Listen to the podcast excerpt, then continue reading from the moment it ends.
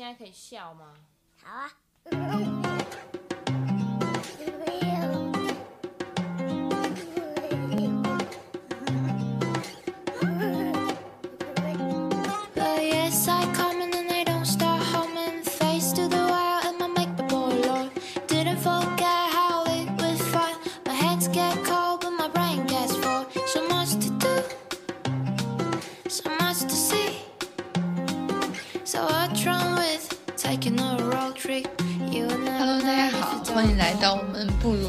的第八期节目。这期节目当中呢，我邀请了一个零零后小魏。小魏呢，他是某二幺幺大学的在读硕士研究生，他的专业是物理学。他呢有很多的社会实践，不仅在学校社团里面负责招商工作，然后也在一个社会组织当中负责商务谈判，呃，包括招商赞助等等的。他本人呢，之前在 Web 三的里边也负责做过法律基础设施建设这一板块。现在呢，他有多重身份，他也是这个 Oro，就是中日韩三国大学生商赛组织的一个活动的组织者。让他和我一起带领大家一起总结和回顾一下2023年啊。展望一下二零二四年，那么下面有请小魏来给大家打一个招呼。Hello Hello，大家好，我是小魏。嗯，我有几个问题啊，我们快问快答一下。首先，嗯，你可以用三个词来总结一下你过去的一年吗？呃，我觉得是充实，然后跳跃，然后还有就是勇敢吧。对，充实、跳跃、勇敢，OK。后面呢，他可能会讲一些具体的事件，然后也会让我们听众朋友更加了解他这三个词的来源啊。然后快问快答，首先可以用六句话来总结一下你过去的一年。呃，第一个，你做过的最明智的决定是什么？为什么？觉得我做过最明智的决定就是我我在呃二零二三年七月份我买了一张去新疆的火车票，也不是是高铁票，对，就我第一次觉得说，其实其实去那种特别就是没有跟爸妈报备的情况下去去那样子的地方，其实还是挺挺有意思的，因为因为我当时跟我妈说的是，我我说说是我。放假完以后去学校周边转一转，然后我妈再问我去哪的时候，我说，然后我说我已经到乌鲁木齐了，然后，然后我妈就特意去搜了一下，西安到到那个乌鲁木齐远不远？然后百度上的答案叫做很远。可以可以，对。你去那边是一个人吗？我一个人去，因为我对象在那边嘛，然后他就他就在那边接我，然后我们俩就开始了半个月的旅行，我们把南疆、北疆全部去了，用时十五天。对，哦，很不错，我看到你拍的照片也很美，我准备把去新疆列为我二零二四年的 to do list。好，让我们继续哈，你学到的最宝贵的一课是什么？我学到最宝贵的一课，应该就是，其实，其实就是这个世界，它真的，真的是由各种各样子，曾经经历不丰富的人组成的。他可能就是，就是你看那个人，好像他有一些很高大上的抬头，但他实际上，可能本本质上也是从一个什么也不懂的年轻人这样子历练过来的。然后你只要跟他去主动提出你的诉求，可能他就会有一些你意想不到的回馈。对，这个是我在当时去，呃，找合作方、去招商、去找赞赞赞助商商的时候，然后我突然发现的一个这样的事情，就无论他是多大的厂，无论他是呃怎么样子的商家，你你坐下来跟他真正有认真聊的时候，他总是会有一些你意想不到的，或者一些你从来没闻所未闻的信息差告诉给你，好，我们在这儿稍微补充一下啊，小魏他现在是一名在读的硕士生啊，他学的专业是物理学，当然他自己有非常丰富的这个社会经验啊，然后现在呢也在一些这个也会做一些社会活动吧，嗯，然后所以他也是这个方面的经验是很丰富的啊，他可能会负责一些招商啊、做活动啊，然后在这个过程当中，他可能会有一些自己的体悟，就是像他刚才给大家分享的那样啊，其实就是社呃社会公务，就是相当于说是一个是公益事务，第二个就是一个对市场的探索吧。本质上，我觉得分为这两块会更清晰一点。社会公务，呃，就是就是两块嘛，一个是公益，一个是就是整个的商业那一块。OK，嗯，当然了，从公益转到商业，主要是因为突然还是想跟大家有一些更多的利益上的链接，会让自己对这个世界看得更清晰一点。对，其实我觉得这两者也不矛盾，对吧？对，其实因为公益的本质最后可能就是商业，商业的本质可能最后就是公益。对，怎么说？嗯，就是比如说你公益，你你你一个完全不图钱，做到最后你永远还是会缺钱的，就不可能说你你真的去大家都都都都靠许愿，对吧？就直直接就能空手套白狼，这个也是很不现实的。但是你商业的话，你最后还是本质上利他，不然的话，你这个工作其实就是你的这个整个的业务其实是做不大、做不强的。对，嗯，觉得就是就包括做自媒体也是一样，也是这样子的，就是需要有一个好的发心。对，嗯，很不错，受教，什么受教。好，然后第三个问题，你承担的最大的风险是什么？只有承担最大的风险，有可能就是我瞒着老师，偷偷突突然偷偷跑出去做了这么多东西，最后老师发现啊，你做了这么多东西啊，就是你的这些社会事务，就是你的导师可能不太清楚，是吧？呃，对，因为他是搞物理的嘛，他就是、嗯他就是每天坐在办公室里，然后突然有一天发现自己的学生啊，就是这种状态。你的是你的物理是偏应用物理还是理论？理论理论哦，对然后下一个问题，这一年给你最大的惊喜是什么？最大的惊喜，最大的惊喜就是，就是我等到做年终总结的时候，突然发现，哇，我已经做了这么多事情了。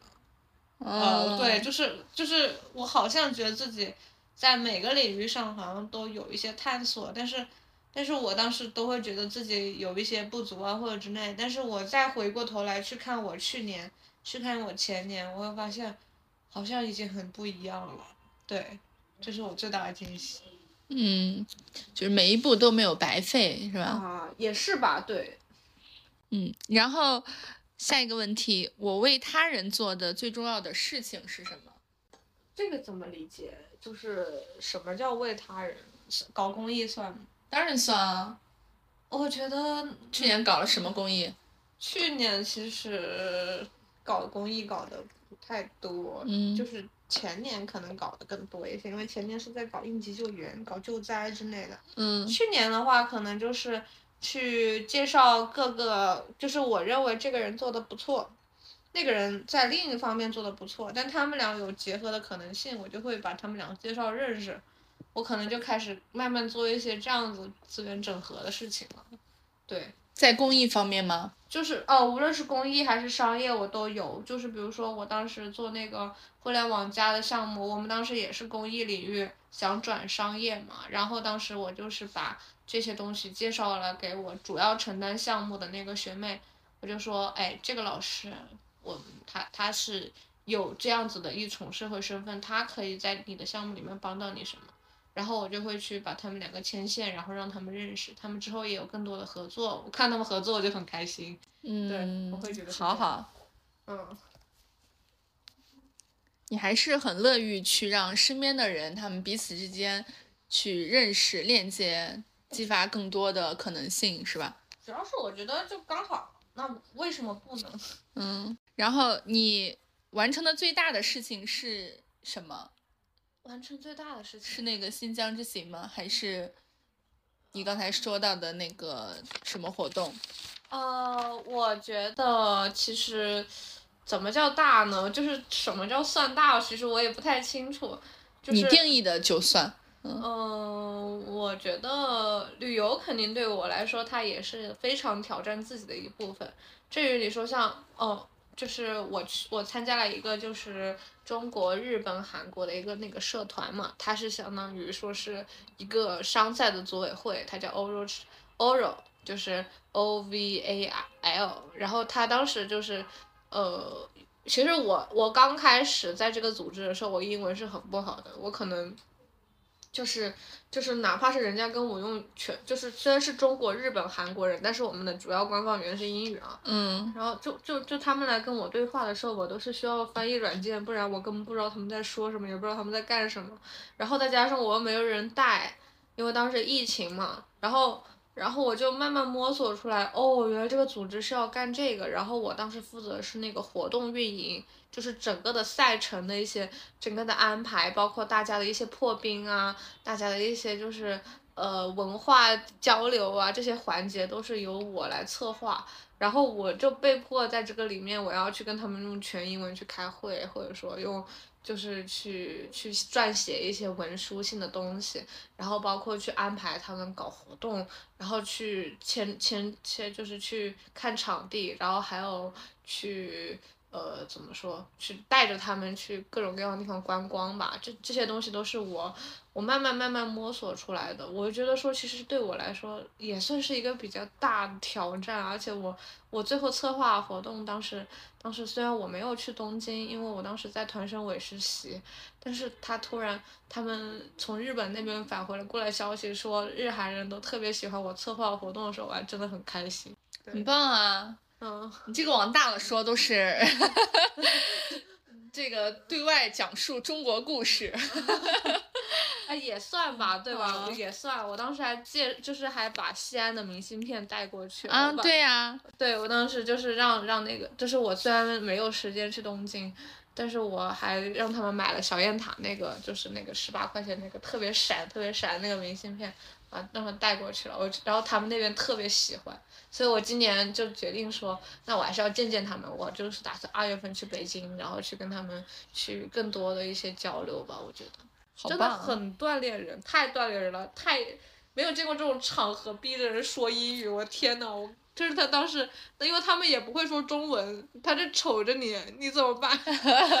对呀、总不能比划吧？啊啊，比划他们就哎也很丢脸，因为人家也是学了英文来的，对吧？那你你你必须得说英文，你回回去，不然的话，第一他没法沟通，第二人家都已经具备了这样的能力，你为什么没有？对，是而且甚至人家比你小，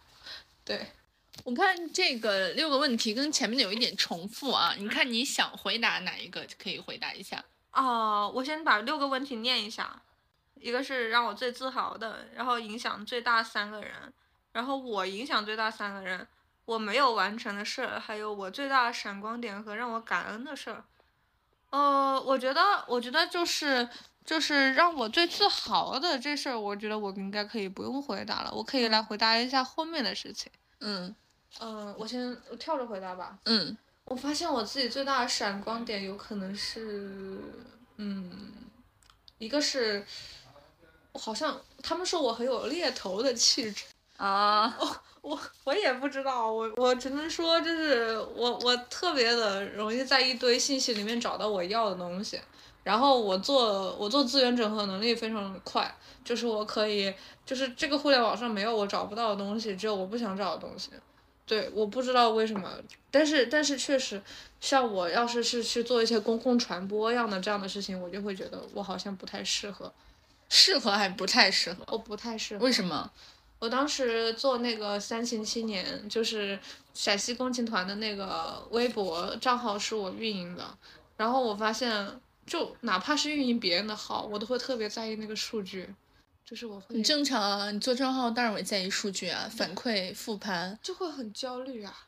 啊，会很当然了，每一个自媒体人看那些数据都很焦虑的然。后我就觉得他太让我焦虑了，我不喜欢这样的焦虑。然后第二个就是我发现好像我我很嗯怎么说？我在虽然我没有做过计划，从来旅游都没有做过计划，哪怕是我去一些地广人稀的地方，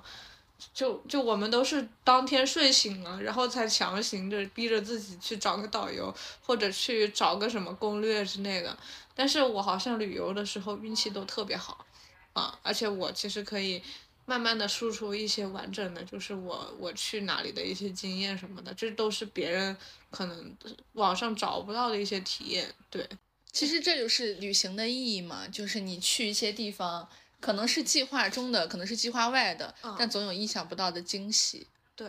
太惊喜了。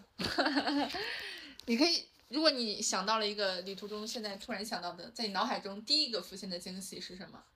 呃，我觉得有几个吧，就是我们当时本来，其实我是南方人嘛，所以、嗯所以其实就是网上大家好像对北疆的风景比较非常的喜欢啊，就尤其是伊犁那些草原啊、雪山啊那些东西，好像是个人都看着很很开心啊。但是我不一样，我不是很喜欢 草原，那你喜欢啥？我喜欢山山水水。不，我也不喜欢，因为我们家那里都有。我其实喜欢荒的、秃的，什么也没有的。戈壁滩那种，哎呀，戈壁滩那个，我们当时，我们当时甚至就是，反我先说说一下我是怎么回事儿，就是当时我我们从伊犁，然后回乌鲁木齐，就是我我对象在新疆嘛，他在乌鲁木齐，所以我当时觉得去完以后，我就想把行李放一部分放他那里，然后我们就在抉择。我们因为已经把横向的线走完了，到底是去阿勒泰还是去南疆？当时我们就觉得说，哎呀，那阿勒泰也没什么好看的，那可能也就是一些小木屋之类的。然后突然就觉得说，哎，是不是应该去沙漠里看一下？是不是应该去峡谷里看一下？是不是应该？他然后他们跟我说南疆只有人文哎，我说没有关系。然后我们当天就直接买了机票直飞喀什，对，然后就喀什就已经在那个中国最西边了嘛，马上就要到巴基斯坦的一个地方。然后我们就去了，去了以后，就就就是在那边玩的非常开心。我觉得可能南疆之旅应该是，就是所有人都觉得那里很危险，经常会觉得那里人特别的，就是复杂呀之类的。然后但是我们去了，感觉还好，也没没碰到什么糟糕的事情，而且还觉得挺好玩的。一下子我去南疆的时候，我就直我们俩就直接先随便订了一个稍微好一点的酒店，就因为我那边我怕出出问题嘛，我还是订了个酒店。然后那边人长得跟汉人完全不一样，完全不一样，完全不一样，话也听不懂你说什么，跟古力娜扎那种长得一样。也不一样，跟迪丽热不不是古力娜扎是不是北疆长相？我不知道，反正我觉得古力娜扎和迪丽热巴的话，热巴感觉更更新疆感。热巴我感觉她是北疆人哎，就是嗯北疆人和南疆人，就是哈萨克族人和和正宗的维吾尔族人好像还是不一样。哈萨克族和维吾尔族，嗯，他是不一样的。我不知道迪丽热巴是哪里人，但是我会觉得她还是有点不太像喀什那边长相的人。然后当时我去喀什，然后我们放完行李，直奔人家结婚。然后，然后那个他们结婚哦，你说你参加了一个陌生人的婚礼，啊，对，然后他们是他们邀请你的，不，他们二楼可以直接看别人结婚，然后一楼就是人家结婚，然后然后维族人结婚是要跳舞的，然后就完全也听不懂他们在那说什么。你就自发的加入进去，人家没有喊你。哦，没喊我们，我们就那里点了一餐饭就可以去看人家结婚了。OK，对，然后当时就就就怎么说就，嗯就是人家都是维语主持，然后现场直接维族歌曲，然后大家都在那里跳维族舞，然后我们俩就在上面吃，然后他们那个地方十一点钟天黑，嗯，十一点十一点半，天黑。嗯，啊，对，然后我们从八点钟吃到十点钟，然后看他们抱来抱去，反正就特别华丽。我怎么跟你解释？就是，哎呦，我给你看图吧，好，给你看图。哎呀，他那个地方，你看他们结婚，啊，就是这个是这是他们的。哇塞，我给你看这个，这是这是二楼，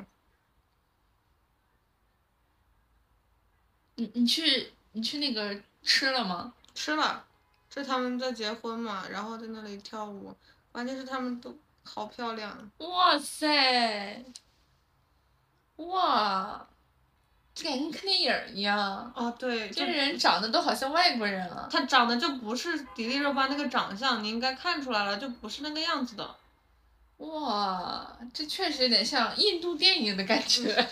那个追风筝的人就在他旁边拍的，啊你，知道追风筝的人吧？我知道。就是在喀什古城取的景。不错。哦，就完全完全不一样，就我都我都不知道怎么形容这件事情，就是他包括他们去跳舞啊之类的，我们就在楼上看他们跳舞，哇，嗯，真的是很大的惊喜啊！参加陌生人的这个维吾尔族的婚礼，对，那后面就是我们在就是喀什古城，然后这个就是那追风筝的人的拍摄地，这长得都不像国内，真的很不像。对，很好。真的很好看。然后这是他们画画的小孩子，然后这个是无花果树，嗯，然后这是我们当时在他们的酒馆里，然后他们在那里跳舞，弹弹琴跳舞，而且他们那个地方的人，就是随时随地，随时都随地可以跳起舞来，对，随时随地都可以跳舞，真好。嗯，对，哎呀，我给你看一下，这还有另另外一场婚礼。你参加了两场婚礼，啊，我路过，我路过了这一场，这场没吃。没去。对，这场没吃，然后在那里一直玩，然后后面就去沙漠里了。对，嗯，很好。今年我一定要去，先把 flag 立到这儿。啊，对，这这个这个可能更像壁纸封面一点，你看像这种，哦啊，是，哦，这是骆驼是吧？对，骆驼对，然后人也少，很好看。人也少，也没人，也不管，那这也是，嗯，这个也很好看。哦，这个就是江布拉克了，就就是真的很好看，而且也人迹罕至，其实也没怎么人去，只要你不做攻略或者不是，就只要你 只要你不做攻略，一定会遇到惊喜。是这样子的。OK，哦哦，我我要说的是，我们当时很离谱，就是、嗯就是呃，整个南疆游，因为南疆确实交通也不是很方便嘛，嗯然嗯，后我们就跑到那种地方去做绿皮。绿皮火车啊，然后那整个绿皮上没有一个汉人，害怕吗？当时？我不怕，他也不怕。我对象在南疆刚好出了一个月差了，他、嗯他也不怕。那他都不怕，我怕什么？说得好。呃，然后我碰到了一个汉人小哥，我不知道他多大，我听着他的经历，感觉他应该有三十了，但是我看他的眼睛看起来不像三十，看他的眼睛，看他不像三十，是更年轻吗？就是他是去昆玉市支教，去哪里？昆玉市就是和田地区的昆玉市。哦，支教哈。呃，他是甘肃人，然后他去那里支教，他是去跟呃一二年级的小孩支教，所以我感觉可能天天跟小孩待在一起，心态会眼神很清，澈，是吧？非常清澈，就就完全好像看不出岁月在他脸上的痕迹一样。虽然他就天天在沙漠边上，昆玉是个什么？就是就是新疆地区南疆的那种城市，大概是个什么状态呢？就是这是一片塔克拉玛干沙漠，中间有一个小点，这个小点旁边有几棵树，这就是城市的状态，旁边全是沙漠，就跟你是像沙漠里的绿洲一样这种感觉。对，好然。后他就在这个里面教书，教维维族的小孩，然后跟我们聊了很多的关于他在维族的一些见闻啊之类的，你看别人的年龄是通过眼睛来看的，是吗？精神状态吧，我觉得、哦就是上班上久了，真的会有班味。班味，仿佛是在点我。哦，OK，不是，就是他那个眼睛，就是很，就是感觉好像对人生充满了希望的眼睛，你知道吗？那你对这个，咱们现在已经话题岔开了，但是无所谓。嗯，嗯，就是去年对这个身心灵领域，其实争议还蛮大的，相信的人很相信，批判的人很批判。你对这个的观点是什么？就是我发现搞身心灵的人啊，他他说实话，他经常，他们是一体的，他们不仅会信佛，他们还会信道，他们可能信这个也信那个，然后最后他们要说的东西可能都只是一个点，就是本自具足，呃，什么。呃，明白。然后然后人生本本就圆满，你向内求是？向内求，对对对，应该最后最最后都是会指到这一点的。这是一种身心灵活动，第二种就是颂钵，颂钵倒是敲颂钵疗愈是吧？哦，颂钵疗愈倒是敲着还挺爽的，就是我从来没睡着过，我看他们每次都睡得可香了。说明你压力小，说明你平常睡觉比较足。哦我 我我确实足，我今天睡到十二点钟才起。对，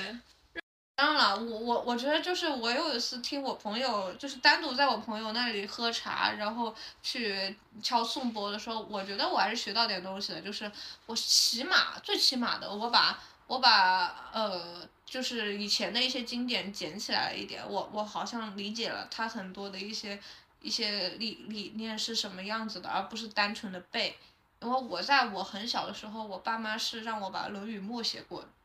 就是所有的二十篇《论语》，我我我在上学前其实已经全部都都全部都背完了，然后也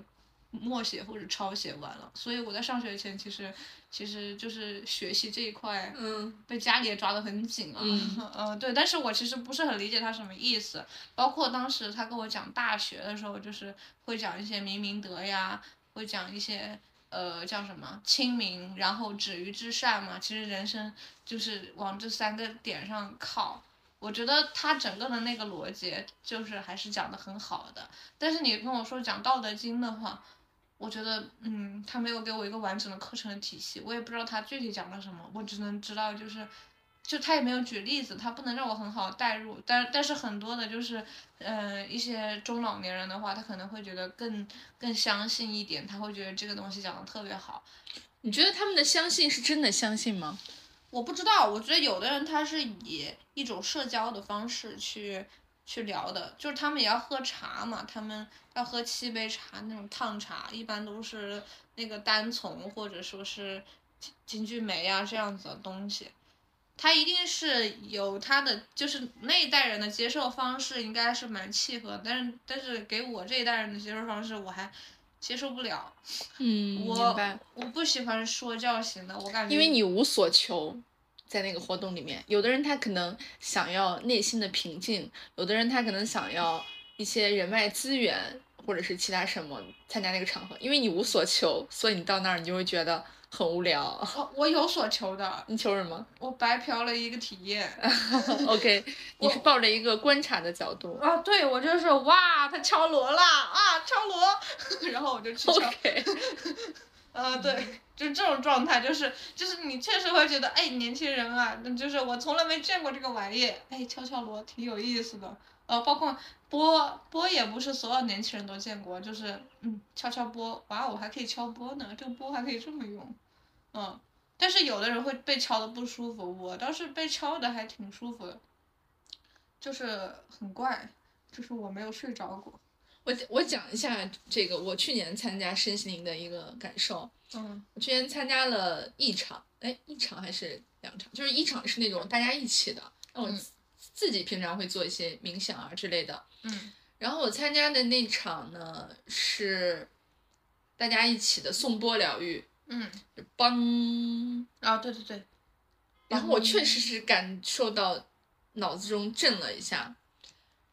当然，我在这个过程当中，就是还是挺沉浸的吧。嗯。但是我也不可能睡着呀什么的，只能说在那个当下，确实是所谓的抛开了其他杂念，专注于当下。呃，那段时间其实也没有太多的就是外在扰乱我的事情啊。然后唯一的可能就是当时额头上起了几个痘痘，但是这个无所谓了。所以我在当下还是以一个比较轻松的心态去的。然后做完整个疗愈完之后，也确实挺舒服的。后来因为我当时抽奖，我还抽中了一个一对一的水晶疗愈的资格，然后又第二次去了。那个老师其实还是，我觉得他还是挺温和的一个人啊。然后呢，第一次见他，然后我也讲了一些我的事情啊什么的，然后他也，其实像你说的，他们给予的所有的方法都是看见、接受、放下，然后不会给你那种实际性的解决方法。啊，当然呢，这个就是看你自己了。如果你是就是有点纠结吧，那你可以通过他这一套去把你脑海中的那些想法去捋顺啊。当然，如果你要的是世俗上的成功，或者你要的是物理世界的落地的结果的话，还是要行动嘛，还是要做嘛？因为你脑海中的这个想法，它再完美，还是没办法产生实际的结果的，还是要你行动于这个物理世界，才能得到相应的一些回报吧。我嗯，是但是觉得，对对对，我是这样想的，包括就是这些怎么接受啊，然后包括就是一些呃接纳呀，对吧？我觉得呃，可能就是我之前犯错，我应该认啊，对吧？然后认嗯完以后，我才能开始新生，这些我都道理我都懂。嗯但是我觉得它不是我这个年纪需要去接受的事情。嗯我为什么这么说呢？是因为他们有可能，嗯，就是这些事情的发生，它不是在我本身的这个角度上考虑的。有没有可能我是一个啥也没有的年轻人？我这个时候最需要的就是去突破，而不是去接受。我要是去接受我这么一个现在一个这样的大环境给我的，我就这么认了，我那我我还谈何就是去。去去网上去去窜一窜这样子的，就是就是这个年代它它不一样，他跟我们说说说是因为年轻人这样子焦虑啊迷茫，但是他的本质上是因为他他这么他们有一些这样的观念，他居高临下的来说这些事情的时候，是因为我们本身就没有，所以我们我们迷茫是正常的，所以我觉得他他一定是有他的受众，而不是。嗯，在一个这样子的情况下去去去有的受众，然后就是包括，就是我包括一些儒家经典，就是我会有时候会觉得说，那他这样子教我的时候，是不是想让就是其实也是一种规训？明白嗯对我我当然是了，of course。哦 就是尤其是因为我我我们我们那就是革命老区嘛，然后，然后我我从小的时候我就会觉得，其实规则很多东西的时候是可以打破的。然后我有一次他们就觉得说，哎，那这个东西你为什么要打破它呢？你这不是一种犯上吗？那你就种了不好的种子，对吧？你种了犯上的种子，所以就会有小人来来犯你。嗯，他会他会有一种这一套逻辑，但是我觉得如果，但是但是我觉得就是只有这一套，就是只有只有你去去这样子了，你才能够有一些新的东西出来。当然了，依靠旧的规，在旧的规则下行事是打破不了旧的规则的。对，所以我就觉得说啊，那它其实也只是用在一个语境里，它不能用在所有的。所以我就是在思考，只要是有有可能是我理解不透，也有可能是宇宙法则，它它有很多种表现形式，但是我认为，呃，不一定完完全全是这个样子。还有一件事情，就是我我我先说一下，嗯就是我虽然也也懂一点八字，懂一点算命嘛，然后我发现一件事，就是就是那个人他算的怎么样，其实不取决，就是我们不有有的时候不需要完全依靠算命先生的原因，是因为算命它其实本质上就跟 C 语言跟 Python 一样，它是一种程序语言。算命本质上和 C 语言和 Python 一样，为什么？嗯，它就相当于它是把你你的这个生辰八字放在，当然了，算命有很多种，我们现在单单纯论八字，嗯八字看这个东西啊，OK，就是就是他只是把把你的这些生辰八字放到一个这样子的一个一个他设定好的排盘的框架里面，嗯。然后通过他排盘的这一套算法，通过这套算法呈现来的东西，给你表征你的命大概是什么样子的，嗯，明白。嗯，所以他他的解读一定会基于他自己本身的意识形态来解读，包括星盘也是一样，他一定会基于西方的对西方社会底下生活的人的理解形式来解读，而不是以一种东方的状态来解读。那么，那么很多时候算命这一套，它就会。它就可能会掺杂一些古代的一些这样子的封建的思想在里面，它不是与时俱进的，所以我觉得说算命，就你看这个师傅行不行，其实更多的时候是要看这个师傅的认知行不行，他的认知水平没有达到达的时候，他连有些职业他都不知道，他怎么可能跟你推断清楚？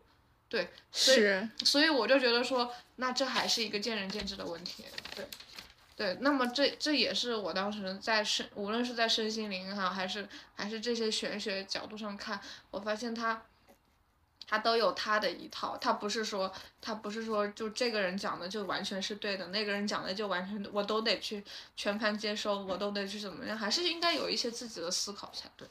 你会算八字？我我会看一点，但是我那你信命吗？我我也没那么信命，我就会觉得我只会归因的，就是心情不好的时候去归个因而已，就是就是、嗯哦，可能是因为这段时间因为这个这个原因，运气不好，哎，就这样子，我会给自己开导一下。但你不相信命。嗯，我会信一点，但是我觉得命也不一定不可以改。对，嗯，嗯，而且就是我命由我不由天是吗？也不是，就是有的灾难的呈呈现形式是有很多种的，就是哪怕是就是就是你路上被石头拍一下，那也叫一个劫。那嗯，那你是要被石头拍一下，是要被车撞一下，就是就是这个劫它的呈现形式是什么样子的了，所以我也不能判断说什么叫叫什么，什么样叫什么，这个我不知道，所以我就觉得说那怎么样都行，那他怎么来都 OK，对我会这样想，但是我不会说，我不会觉得说呃所有的事情都怪在我这里，我我还是会会觉得说就是嗯是不是可以呃。有一些更好的方式，我去解决它，啊我啊而不是就是我归因完以后接受了，我就不解决了。我不是这样的人，我会觉得说解决才是最重要的，我接受算什么？对嗯，不错。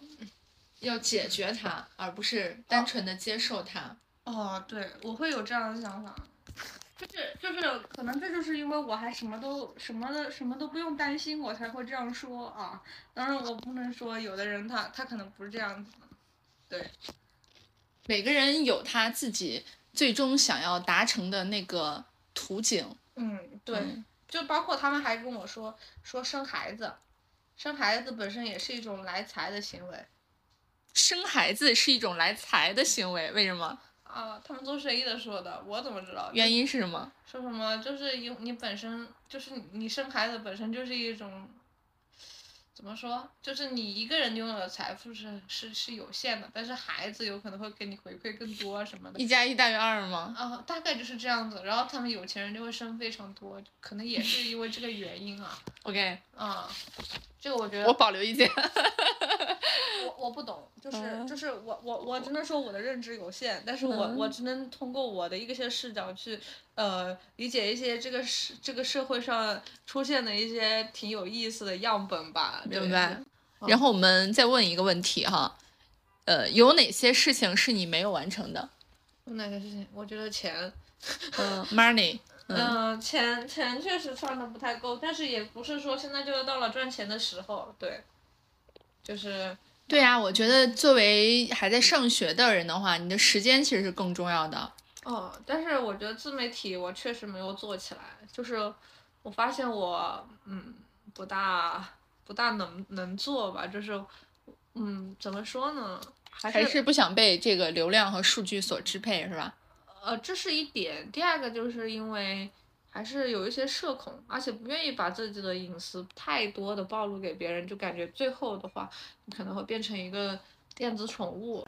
就是不太愿意这样子，但是我会努力的去 networking，但是不是不是现在啊，就是我感觉还是没有那么喜欢给自己贴标签嘛，然后我还是比较务实一点，我更喜欢就是线下的来来来一对一的聊一些东西，而不是去跟所有人说哇我做了这些东西，然后成为人的焦点。我其实是那个，我其实更像是一个就是在人群中默默观察。然后哦，这个事情是这样子的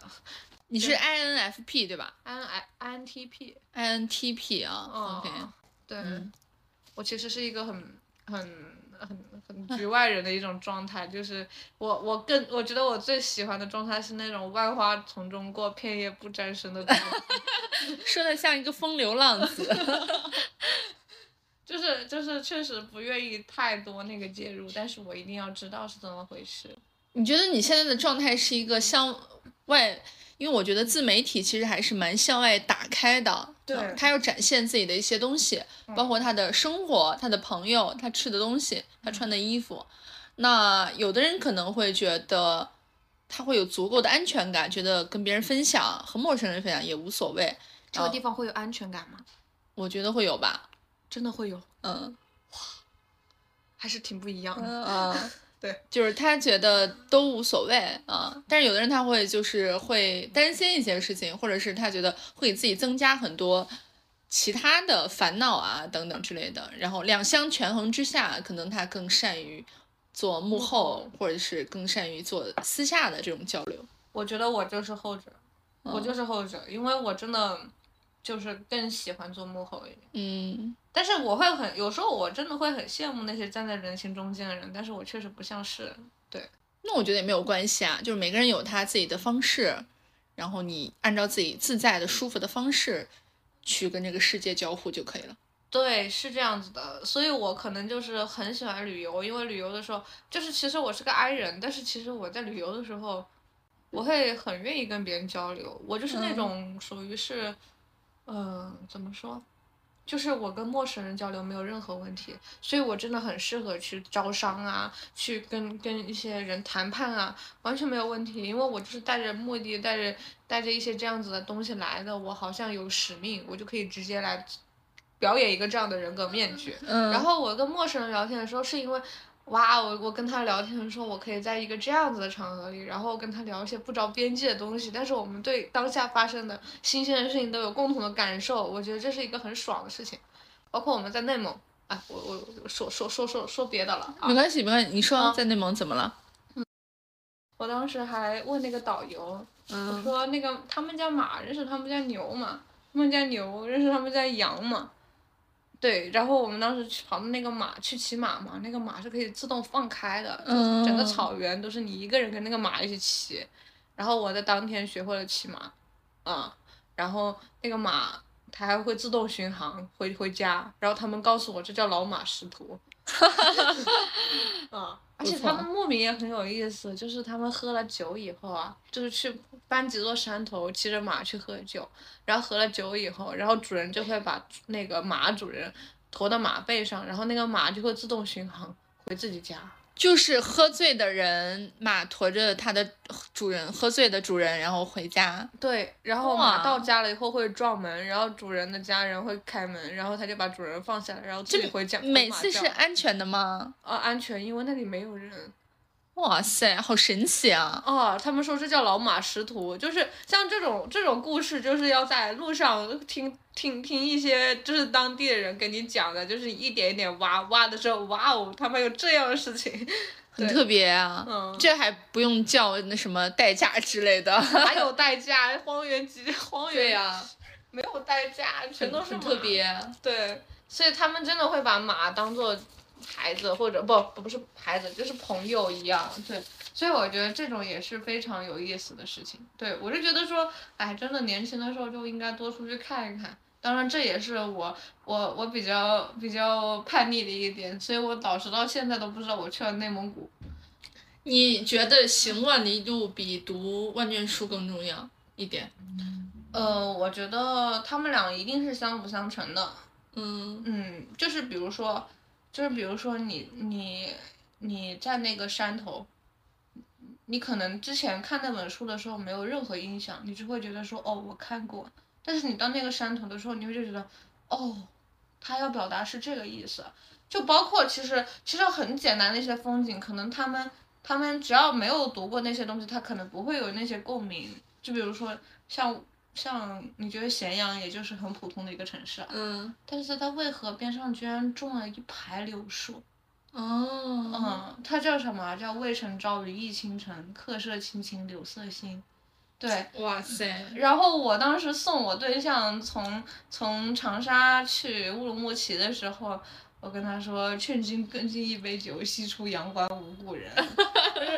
啊，然后后来我真正你俩这个对象和人家原文的对象有点不太对应吧？啊，但是但是你会觉得啊，就是无故人哎，就是阳关，他就在那个地方，而且那个春风不度玉门关就是真的啊。我当时去夏天的时候跑到那个地方去，就就是就是从西安坐高铁到那个乌鲁木齐十四个小时都是白天，你知道吗？嗯就是早上八点到晚上十点全都是亮的嘛。然后一到玉门关，连着两个小时全是戈壁，窗外的风景再也没有变过。我当时就觉得，我操，这这真是不渡玉门关啊！这这 这这这这也太恐怖了，这就真的就是，其实你会跟他有一些就就是这样子的共鸣，就是我会觉得说，好像只有真正读了这些东西啊，好像才能理解到，但是绝对不能说是哦，我就一定要闷头读这个书，或者我我去旅行，我天天去旅这个行那个行，因为因为旅行也会累的，是，就比如说我，哦，当然了，像我们去这种大江大河的地方去多了，我今年我今年二月去了海南，然后然后五月去了铜川，嗯然后七月我把新疆走完大半部分了，然后然后年底我们，然后然后十十月份我们又在咸阳晃了很很久，然后然后年底我们又去了内蒙，我就感觉把这些大江大河、大漠大海的地方都走完以后，你确实也会对有一些地方表示就是好像哎我已经去魅了，哦我好像觉得铜川和咸阳和这个新疆的内蒙古放在一起，他们的市长应该会很开心。OK，你继续说。就是会觉得哇我好像嗯就是会。就是会有不一样啊，就是你还是回头你会有一些祛魅的，你会觉得说，哎，有一些地方它它就是那样的风景，它不是一个更、更新奇的东西。对，所以我就觉得，嗯，就是可能之后想出国的意愿慢慢的就多了起来，所以才有了一些之后的一些这样子的要去出国的一些想法。对，就是以前我会觉得很胆怯，我的语言没过啊，我我我没有一些这样子的足够的资金储备啊或者什么的，但是我觉得现在的话，我会觉得其实也不是不行。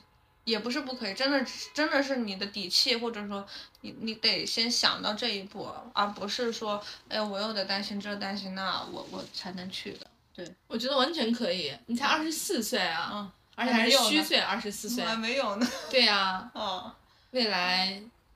一切皆有可能。对，你你去年你说你去年做了很多这种招商谈判的工作，对吧？嗯，在这个过程当中，你有没有遇到一些挑战？有的你。是怎么克服的？最后怎么解决了？嗯，我只能说现在还在解决，还没有完完全全解决。就是，嗯呃，当然了，也跟业务有关系，就是它不一定说是什么业务人家都是需要的，你一定还是要讲究一个利他性，对吧？嗯就是本质上它的逻辑就是，呃，我我我我想办一个这样的活动，我能给你提供什么？嗯，我希望你给我提供什么？嗯然后我们俩能达成一个怎么样子的效果？嗯哦，然后就是会有一些这样子的怎么这样子的要求，我需要什么？对，我需要什么？我能给你提供什么？你你可能需要给我提供什么样子的条件？然后我们能达到一个怎么样子的共赢，对吧？然后共赢完完以后，然后就是去结算，我们会有一个更加长期的一个合作效果，应该本质上是一个这样的逻辑。嗯呃，但是我，嗯，第一个是业务上不一定完完全全匹配，这个是第一点。第二个就是，嗯，我顶着一张娃娃脸，人家就会觉得你，嗯，对明白。对人还是，尤其是在谈这种时候，可能多多少少还是有点以貌取人吧。对，而且就是我，我也是今年到有一些这样的工作了，我会发现，哎，好像，嗯，人家就觉得你不够信任，哪怕你说的再好，人家只会觉得说还是一个娃娃呀，那是不是就是，嗯，不够专业啊，或者说，呃，包括你是个女孩子，你会觉得，哎，也没有那么那个啥，女孩子怎么了？呃、会有的，就包括他觉得女孩子怎么了？女孩，他觉得会觉得女孩子，呃，就尤其是男男领导，他可能觉得女孩子可能他只是也只是情绪化，而不是就是真正愿意来跟你讲事，他可能会轻慢你，会有的，但是也不多，可能因为我我我说话没有那么有情绪感，就是没有那么特别激动啊什么的，他们嗯。可能还会跟你认真聊一些事情。嗯。但是有一些的话会有，然后包括确实，确实我我会我会带一些男生去，就是比如说聊学校的合作的时候，带男生的话会好一点，嗯就男嗯，男干事啊或者一些呃部门的其他的朋友，就小小男孩笑一笑，人家那边对面可能就答应了。真的。哦，我我我不大行，我不知道为什么我好像做不到这种事情，别人可以，然后我就可能会带着人家。你听你这个故事的叙事，怎么跟现在主流市场不一样？你是主去谈判的那个人，嗯，是主要双方交换能给什么，获得什么的人，然后你带的干事是小男生笑一笑，结果就达成了。因为我是要钱的，明白哦，我是要，其实要钱的还是被动一点，因为今年这个市场也不一样，人家也没有那么多需求了，对，嗯，啊会不一样一点，对。但是真的很锻炼人，真的太锻炼人了。我，我真的，我以前也从来不开口的。我觉得，就是尤其是我们学校也是那种技术为王的学校，我觉得这种搞这种花里胡哨的东西，太像销售啊之类的，其实真不是，就是真的靠近钱的地方才能知道这个市场动向是什么样子的，以及社会需求是什么。是什么？就是社会需求。我这个社会，在我这个业务里面，我需要什么样子的客户，以及我的客户群体，他能给我带来什么价值，你能不能提供给我们？嗯，就是真，这是经常我们谈业务的时候会碰到的一些这样子的人家的一些诉求。对你要是是纯学生的话，第一个学生他代表了低端市场，啊，他会觉得哎学生没有购买力。第二个就是他不敢赌学生的未来，嗯，那以前你看就业情况好的时候，他会觉得哎，那学生有可能是我们未来的客户啊什么的，现在做不到了。大家就是更注重于当下能不能及时的获得相应的回馈。对，因为人家也不知道他哪天干着干着就被裁了嘛，这也很正常。嗯，确实。这也太太现实了，就是就咱咱就是说点现实故事就是这样子，所以其实现在很多年轻人，嗯，他会丧失很多的理想啊这些东西的，也是很正常的。你像我的话，我可能还算是比较，确实是不太一样的，就是我我也是后来才意识到我好像不太一样，但是但是很多人他可能就觉得我就是应该这个点，哦，我我有一个就是叫什么说学校学校的评价体系里面的优秀，嗯，他们会他们会认为这个是是他们需要去追求的，但是有的时候就是你不去刻意追求它的时候，慢慢就能达到了，这也是有可能对。我想问一个问题啊，你觉得零零后是更实用主义还是更理想主义？我觉得什么人都有，因为怎么说呢？因为阶级的分化太大了。嗯呃，像我们家，我们家我之所以有一些奇怪的观点，或者说跟别人不一样的观点，是因为我们家当时是是跨了行的，从体制内到体制外，它两边都有经历过，而且确实我从小也是在比较好的高中，也是在市里面嘛，也是比较好的初中小学，就是整个的教育体系都是比较好的这一个状态。然后，但是我在高考的时候，因为我考的不好。所以我我去了一个很普通的高，就是大学嘛，然后包括我到现在也只是二幺幺，但是我我我不得不说的就是，我上了大学的时候，我才发现，哇，我好像我的生活和包括我认知的人和我的的那些大学同学是完全不一样的。他我我我也是，就是慢慢才意识到，其实我也可能在他们的眼里面是享受了这个社会赋予我的一些特权的，但是我没有意识到，他会他会一定是一个一个很宏观的状态，他们他们身上的每一个故事都写满了每一个地域，每一个每一个父母的抉择，包括每一个大环境塑造给他们的不同的不同的一个形状。我为什么这么说呢？因为我从嗯，南方到北方来，我会觉得北方可能还是它的意识形态确实会有一些不一样。怎么个不一样法呢？像我身边啊，我我我说个更扯淡的事情，就是像嗯我们湖南的话，他们过年有些人四个人家里四个人四个地方，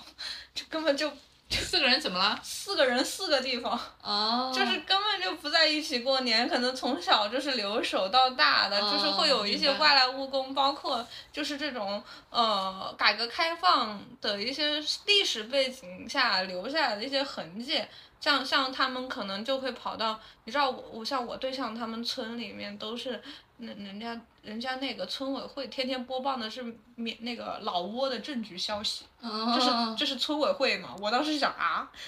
然后他跟我说，他们很多人在东南亚打工，而且当时他们他们后来去东南亚玩以后，现在可能他会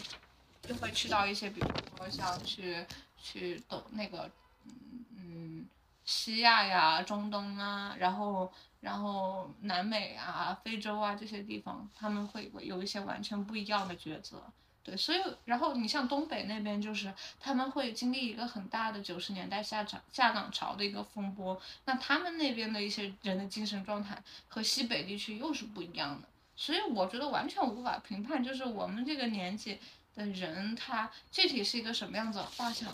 他真的就是会细分到很多很多个领域里面去，他每个人都不一样，就是不同的时代背景、不同的地域。然后包括生活中的每一个选择，造就了不同的每一个人，对吧？所以他所持的理想主义或者实用主义，一定得去分析，就是他他是怎么来的，对他怎么来的，他是怎么怎么个就是怎么个精神状态才他才会说出这样的话，就一定是他是背后有原因的，对，所以我就觉得说，那我我以前我会直接会说一些很很很直白的话，然后结果。嗯，我在上大学的时候，我发现还是很容易得罪人的。然后等到我后面，我就开始慢慢做一些，就是田野调查呀，去下乡啊，去做公益。其实也是因为这一方面的原因，我才发现每个人的立场他都是不一样的。哦，我原来这个社会有这么多多面，以及我该通过做什么去理解这些人，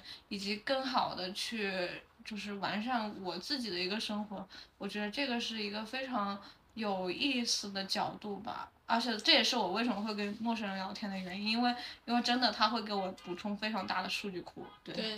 而且我们也不应该苛责每一个持实用主义态度的人，因为你不知道他们曾经面临过怎样的境遇，对吧？或者说就是说看一个物物物品，每个人都会有每个人的见解，只是在有些时候他们可能就是他们。得到的信息量只有那么多，或者说他们能解读出非常非常多的信息，然后，然后我只能看到这么一些，也是基于我之前的认知，他只会，他他能只能让我能解读出这么多东西来，或者说我有意向去解读和我没有意愿去解读，他都是他每个动机背后，他都应该是是有有一个这样子的呃目的所在的。对，当然了，我觉得就是我之前有表达过这种观点的时候，我的很多 F 人朋友会很。他觉得我这个人怎么能这样说，或者说怎么能这么直白？他认为我的很多就是他认为我的一些想法非常的，是不是太伤人了，或者什么东西的？但是我我我不知道为什么，可能就是这一点冲突上确实会有，然后有经常撞到 F 人，F 人是什么什么感性人，感性就是就是因为我我就是 F，对。就我我真的从来不情绪用事，然后就导致就是会会有一些这样子的观念上的冲突，当然这也很正常，但是我经常撞到他们，对，嗯。我会很容易撞到他们，对。对，我我我还想问一下，就是因为我觉得你还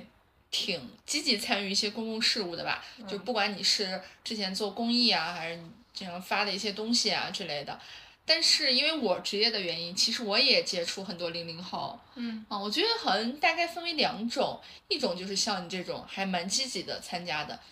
他们真的相信通过自己的努力能够改变一些事情，但是还有一些呃年轻人呢，他们可能会觉得呃世界已经是这样了，然后他们不能说是麻木吧，但是确实是比较愿意。或者是更加倾向于，呃，不去理会这一些，好像缩在自己的这个蜗牛壳里就能够躲避伤害啊什么的。我不知道你是对这种事情有没有体感？我觉得这也是一种抗争，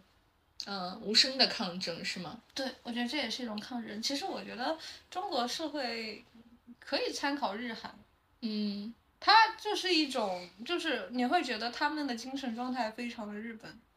或者很韩国的时候，嗯，怎么说呢？就是我觉得日本、韩国它是一种前瞻版本，你可以预料到的。人家已经躺得平平了，我们刚开始躺的时候，就是会会有这种感觉。我当时一九年的时候看日剧的时候，我还不理解，嗯。就是那个时候，经济上看哪个日日剧？就是那种，比如说像无法成为野兽的我们。不不不，我看什么职场剧？我看什么半泽，就是那个非自然死亡啊，半泽直树啊，立高海啊那些。嗯。我我还不能理解那种快接近于疯狂的精神状态。然后我们前几天看完，我觉得哇哦，这不就是我吗？可是我觉得你是前者啊，你是积极改变的那一类，不是躺平消极的那一类啊。嗯，我也躺过，我躺我躺我主要是因为我我的那个版本也挺前阵，就是我的版本好像比他们提前了一点点，嗯因为我我是一八年就是开始躺，嗯我在经济最繁荣的时候躺掉了。我当时其实是什么？我在我在就是整个中国比较，就是我们学校应该是算呃衡水后一名嘛，他们是他们是第二，我们第三这样的一个高中。嗯然后我在这样的一个高中里面躺平了，就是我当时也是意识到，哎，我好像怎么努力都超越不了那些人，我实在是做不到，就是好像他们是自发学习，从早上六点钟可以做到晚上十一点，只要坐那里就可以，我做不到，啊，我就开始躺平，嗯，我就感觉好像，哎呦，他们是怎么做到这些东西的？我为什么要我这这这些努力有什么意义？然后，而且关键是经常你在那种高中里，因为权贵也多嘛，经常容易被创到，就是就是会有一些人，嗯、他会通过一些特殊的手段，走向一些特殊的巅峰，明白，嗯，对，然后我觉得我操，并不是每个人都要过独木桥的。哎呀，而且我初中的同学出国了三分之一，改国籍了都不知道多少人，若干。明白，就就我小时候受到的创创都是这个样子的，就导致我觉得，哎呦，后面的事情就是觉得他们开始躺平的时候，我还蛮不可思议的，怎么他们开始躺了？对我我我其实会过得前瞻一点，就是我会觉得说，就就是前瞻版本了，真的是前瞻版本。你就在之前躺了，现在你又你我我突然有动力的原因，可能是因为我发现其实其实他们也就这样啊，然后发现哎呀，我其实可以开始慢慢的做一些什么事儿了。就是每个人都有低谷期，只是可能很多人大规模低谷期刚好是这几年。对，而且我是那种我我确实是是比较运气好，我疫情疫情没有怎么受到影响，我们学校都没封校，嗯所以我的精神状态和很多朋友也不一样，他们 嗯对对就是会会有区别，肯定不一样的。嗯，嗯。确实，哎，而且所以就是我，我觉得躺平也是一种抗争吧。而且有的人躺是因为他真的无能为力，他可能他他每个人的情况也不一样嘛。你看有一些姑娘，可能她还要在家里，她她有什么兄弟，她要去养啊，或者说要给他们买衣服啊。这样像我的话，我可能没有这样经济压力，所以我没有办法去评价他们。他们可能就是他们为了什么，他们他们。他们为了什么，或者说他们真的想要什么，也是他所所在那个世界里面，就是那个世界里面给他的信息，让他去那样做他。做出的其实对当下的他的最优解，是吧？对，而且我觉得往后的话，其实各个年代之间的人差距会越来越夸张。对，因为大家都困在自己的信息茧房里，可能就没有那么多。就是共同的记忆，像九零后、像八零后、像七零后这个样子了，所以其实更不好理解，也是很正常的。对，明白。嗯，如果你给自己留一句话啊，你到明年的这个时候，你可能会重新听到这句话啊，然后你会对自己说什么？其实我觉得还是就是，嗯，我想，如果我想要月亮，那我我虽然我我我奋力的去往月亮上冲就好了。如果我没有摘到月亮，我也会落在星星里。哇塞，说的太好了。OK，对，我觉得真的是很很贴我现在的状态，所以我会这样子去激励自己。对嗯，那我现在想一下，如果是我的话，我想对自己说的一句话，然后明年这个时候我会来重新听一下的一句话，应该是还是去做吧，嗯，做。躬身入局，躬身入局，嗯，入局才会知道有什么新东西。对，对，好，那我们今天这期节目就到这里。嗯，后期我会把我们讲到的一些事情，包括一些这个文章的链接放在我们的 show note。然后本期的节目就到这里，我们下期再见，再见拜拜。真爱比星球庞大，我见过崩塌的